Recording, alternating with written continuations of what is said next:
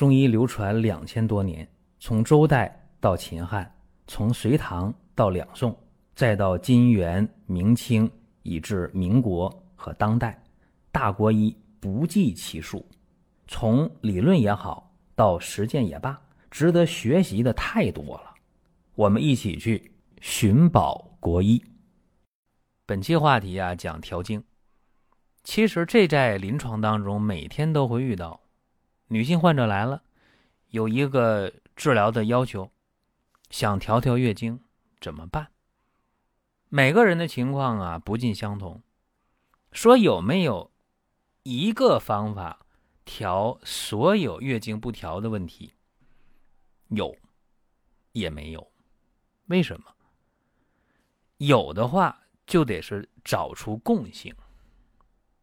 那么这样的调的方法。它会有普遍适用性，但是不见得对每一个人都能调的那么快、那么准、那么到位。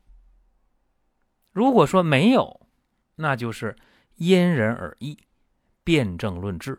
这个啊，当然也是中医的精髓嘛，就是一人一方啊。我接触啊很多的年轻人，刚毕业，刚参加工作。觉得自己呀可以了，可以看病了，但实际上遇到病号，非常容易就懵了。什么意思呢？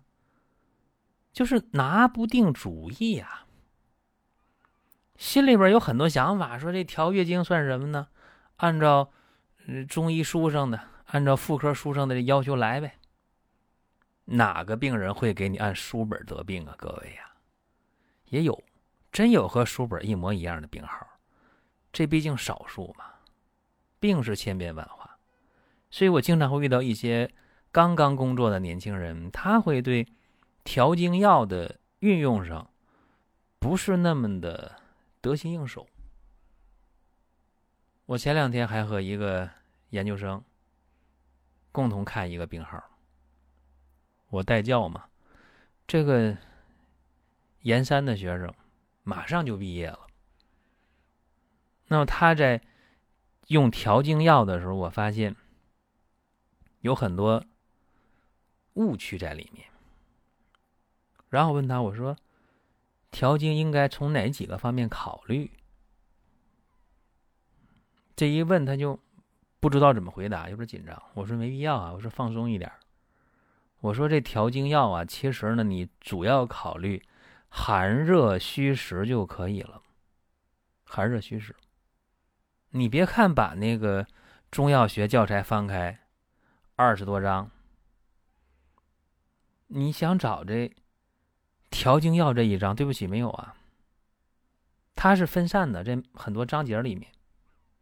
所以我一讲，你根据寒热虚实来解决调经药，他就一下一下就蒙在那儿了。我说这样啊，我说给你讲一讲。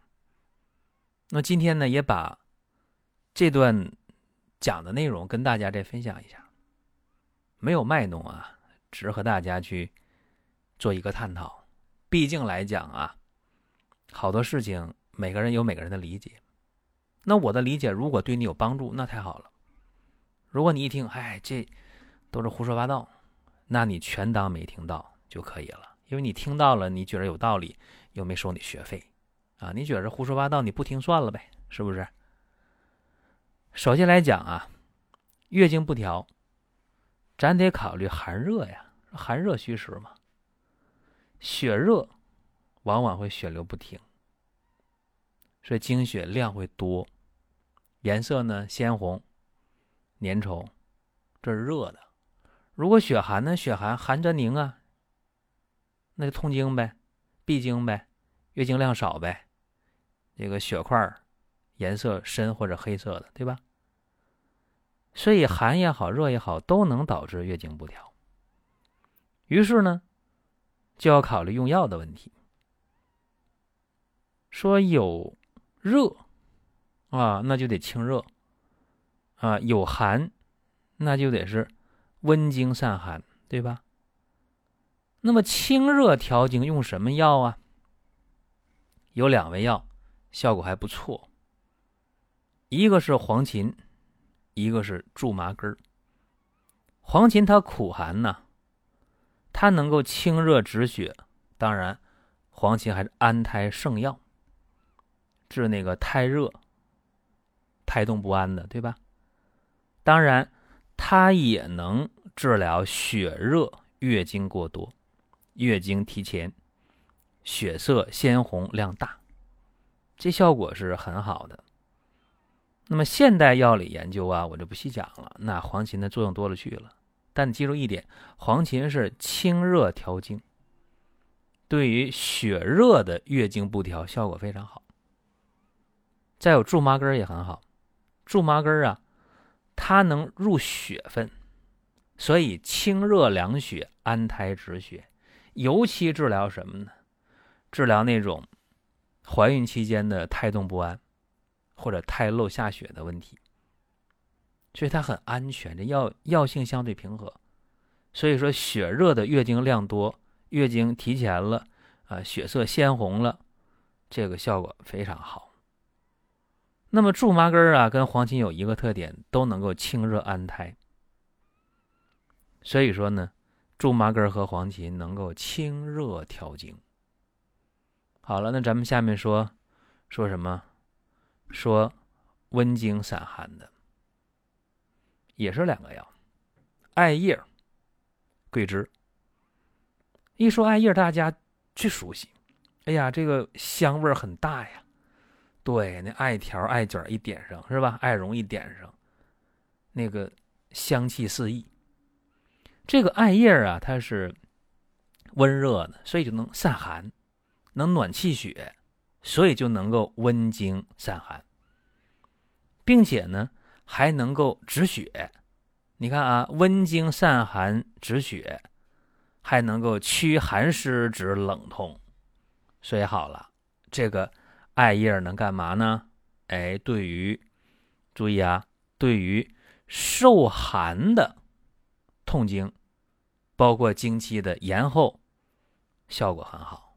受寒的话，就容易有血块呗，就容易这个经色暗淡呢，暗黑呀。或者是月经淋漓不尽，效果很好。包括你这个血量比较大啊，崩漏啊，因寒而起的效果也很好。还有就是桂枝了，那桂枝啊，大家说，哎呦，这个这知道，温热的，一定是温热的，对吧？它能够温经散寒，能够通利血脉，所以说这个桂枝。也是温经散寒调经的一个非常好的药。打个比方，说这人痛经了，那好了，拿个艾条，就拿个艾条啊。我们在哪儿呢？在关元，在命门，在肾腧，在血海，在归来这些个穴位上，咱们做艾灸，效果都非常好，对吧？所以说呢，这种。因寒而起的痛经、月经不调，用艾叶、用桂枝都是没有问题的。那么讲了寒，讲了热了，就讲虚实呗啊。先讲虚，补虚的话，月经不调都什么虚呀？说气血阴阳。其实月经不调啊，它的这个虚往往是血虚和肾虚。最常见，啊，你别考虑那个气啊，气虚，啊，阴虚阳虚。注意啊，月经不调的虚，往往是血虚和肾虚比较常见。那么血虚用什么呢？阿胶，对吧？血肉有情之品，它能够补血。对于血虚的月经不调、血虚的痛经，或者是呃胎前产后的这个各类的妇科问题。这个阿胶都很好，但是吧，阿胶呢它比较滋腻，所以用的时候往往要配上一些什么呢？脾胃消化吸收方面的药，这要注意。当然啊，今天这个阿胶价钱特别贵了，有人说那我能买到便宜的，那个也也要慎重啊，因为便宜，它偏离市场价格了。注意啊，这品质怎么样就不好保障。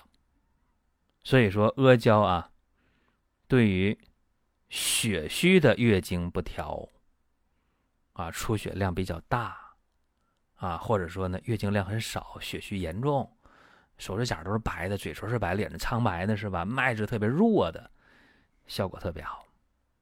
我们在听节目的过程当中啊，想说的话、想问的事儿，可以通过评论来实现。如果说身边人也需要这个内容，你可以转发一下。再有啊，就是关注的事儿，点关注不迷路，下回还能继续听。另外，大家可以关注一个公众号，叫“光明远”，阳光的光，明天的明，永远的远。这个号啊，每天都有内容的持续更新，方便大家了解最新的动态。点赞、关注、评论、转发。这几个动作一气呵成，感谢各位的支持和捧场。还有呢，就是熟地和白芍。先说熟地啊，这个熟地呢也有一个问题，就是它这个滋腻性比较强，所以用熟地的话也要用一些健脾的药。这个熟地啊，对月经不调、血虚的效果很好。那么有人说，这熟地我用的话，配上啊健脾的药了，那么会不会影响药物吸收？不会，啊，这个不会，大家大可放心。所以呢，血虚之月经不调，你如果说，哎，我嫌那个阿胶贵，嫌阿胶太滋腻了，那你就用熟地，熟地也滋腻，但是比阿胶呢，一个是便宜，一个是呢滋腻的这个程度要差一些。容易吸收。如果你血虚的没那么严重啊，熟地也是个很好的选择。再有就是白芍，说白芍，大家说，哎，这个知道啊啊，养血柔肝，还能敛阴。白芍也有很好的调经的这么一个作用啊，止痛这么一个作用。所以对于血虚的，或者同时呃有热象的。或者有一些这个肝火比较旺的，用这个白芍效果很好。所以呢，白芍它是一个血虚的调经的好药，并且同时能够啊疏肝啊，能够清热，又不滋腻啊。价格上呢，又没有熟地，又没有阿胶那么贵，所以白芍是一个好选择。那么说了血虚的月经不调，那当然就有肾虚的啊。那么肾虚的这药就贵了，一个是紫河车，一个是鹿茸。紫河车呀，那血肉有情之品呢，因为它是禀受人之精血嘛而成这么一个东西，就是胎盘嘛。所以紫河车呢，能够补精血，能够益阳气，它对于。肾虚的这种月经不调效果非常好啊！有人说呢，家里那孩子啊都十七八了，十六七了啊，月经没来呢。老中医给看脉了啊，说这个先天不足啊，肾亏呀。那这个啊，用紫河车效果很好很好，也包括男孩十七八了，二十岁了，你没长胡子呢，一点胡茬都没有。这发育不好啊，先天的这个肾气的亏虚，也可用紫河车，效果很好。再一个呢，刚才说这鹿茸了，说鹿茸的话，大家第一个印象，哎，这不行啊，这这壮阳啊，确实鹿茸是治疗那个肾阳不足的。你看那个鹿茸啊，春天的那个鹿茸是最好的，对吧？尤其头杠茸，春天呢，鹿茸往外长。哎，小鹿刚长的嫩角往外萌发，阳气特别足，所以说这个鹿茸确实治疗肾阳不足很好，解决男性的问题啊，男性的肾虚造成的腰膝酸软呐啊，造成的这些啊阳痿早泄遗精啊，效果很好。但是别忘了，这个鹿茸同时也是血肉有情之品，所以对于这个精血亏虚，它补精血效果也很好。也就是说，对女性的月经不调，对于呢早早就闭经了，或者从来月经之后啊，总是崩漏啊，这量比较大啊，收不住。这个用鹿茸效果也好，因为它有什么呢？它有收缩子宫的这么一个功能啊，抗衰老、增强免疫啊，促进这个生殖功能。所以说，鹿茸对于月经不调那种肾虚的月经不调非常好。但是这鹿茸也不便宜。大家说有没有替代品？可以啊，像鹿角胶，鹿角胶也能替代，但是那个力量就弱的太多了。包括鹿茸也是蜡片、血片、骨片，是吧？价格一档一档的不一样啊，看自己的病情，看自己的这个经济的能力，我们去解决问题。说了气血阴阳啊，这是一个大问题。重点是解决什么血虚和肾虚。那下面说什么呢？下面给大家说说虚实夹杂的问题。说这血虚啊，因为女人这一生以血为本呐，经带胎产全都靠血。说既有血虚又有血瘀，这这咋办呢？虚实夹杂。那你去看中医了，中医哎呦，你这病不好治啊，你这个。你这个月经不调啊，你这个痛经啊，你这个闭经啊，你这是虚实夹杂，既有血虚又有血瘀啊，不好治。说这怎么办呢？有办法啊，你可以用两味药，一个是当归，一个是什么呢？呃，鸡血藤。当归这味药啊，补血，还能行血。注意啊。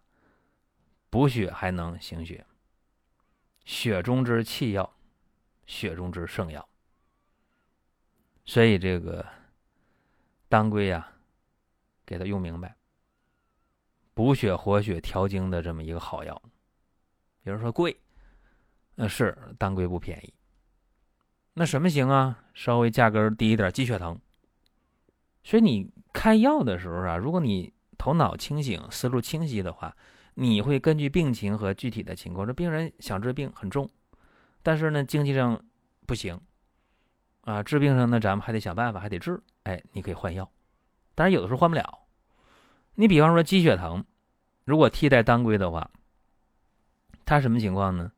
是能够活血通络，对吧？能够在行血当中去活血，这跟当归很像。所以它呢，既能够解决血虚，又能解决血瘀，解决这些月经不调的问题啊，痛经、闭经的问题。但是吧，咱得知道，这个鸡血藤的效力跟当归比还是弱，这心里有数啊。讲了补血活血了，还差什么？嗯，还差这个疏肝调经。还有活血调经，就是单一的这种啊，解决邪气的问题啊，对对外的问题。你看啊，说疏肝调经的话，大家首先想到柴胡，哎，柴胡，柴胡好啊，柴胡呢能够调达肝气、疏肝解郁，这很好。你比方说月经不调啊、痛经啊、闭经啊，出现那种啊两肋部啊、两肋胁部啊。胀痛啊，乳房胀痛啊，唉声叹气呀，这个用上柴胡效果很好。但是有的人不行，有人用柴胡之后头晕，这种情况下啊，就可以换香附了。或者有人血压高，用用柴胡效果也不好，那就用香附。香附啊，特点是什么呢？平和。所以说啊，月经不调了，肝气不舒了。无论是寒还是热，那你注意了，你就把这香附用上，都很好。这是疏肝调经，还有一个单独的活血调经的。单一活血调经啊，这就简单了。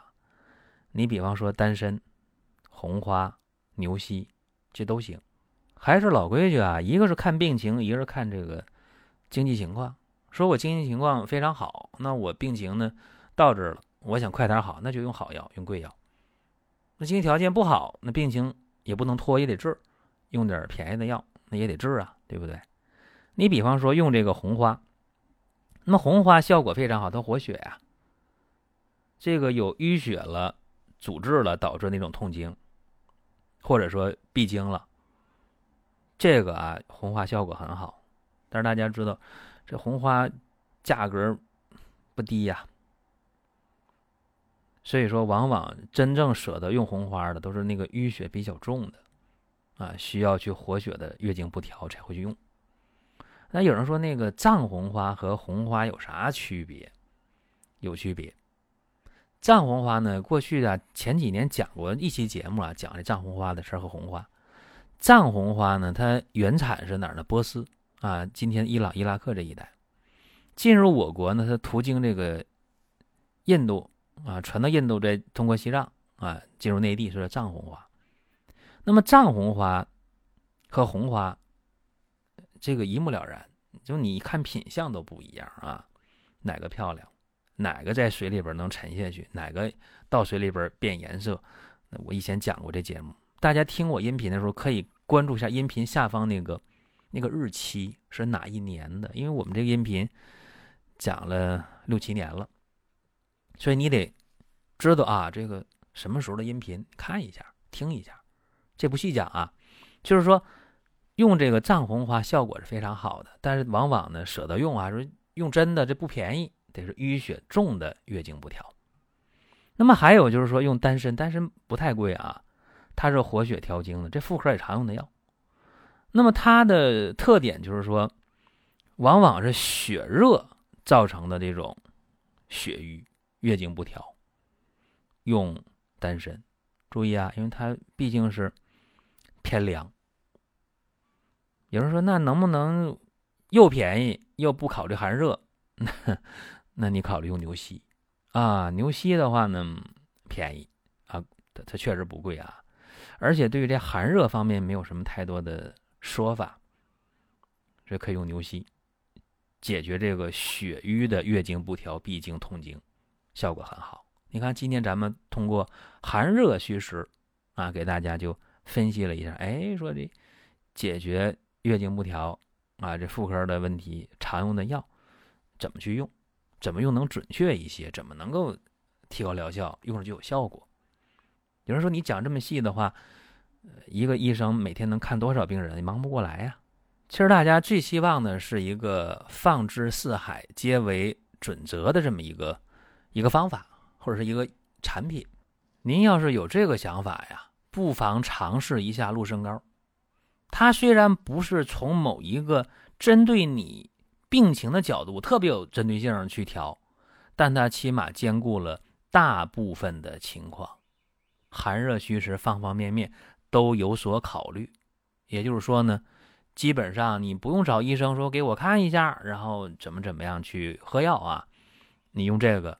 也能起到一定的效果，它是一个懒人的办法，可以这么讲，所以不妨尝试。您听到这儿啊，本期音频就要结束了。如果你有什么宝贵的意见有什么想法要求可以留言评论。当然我们也欢迎大家关注转发点赞。下一期我们接着聊。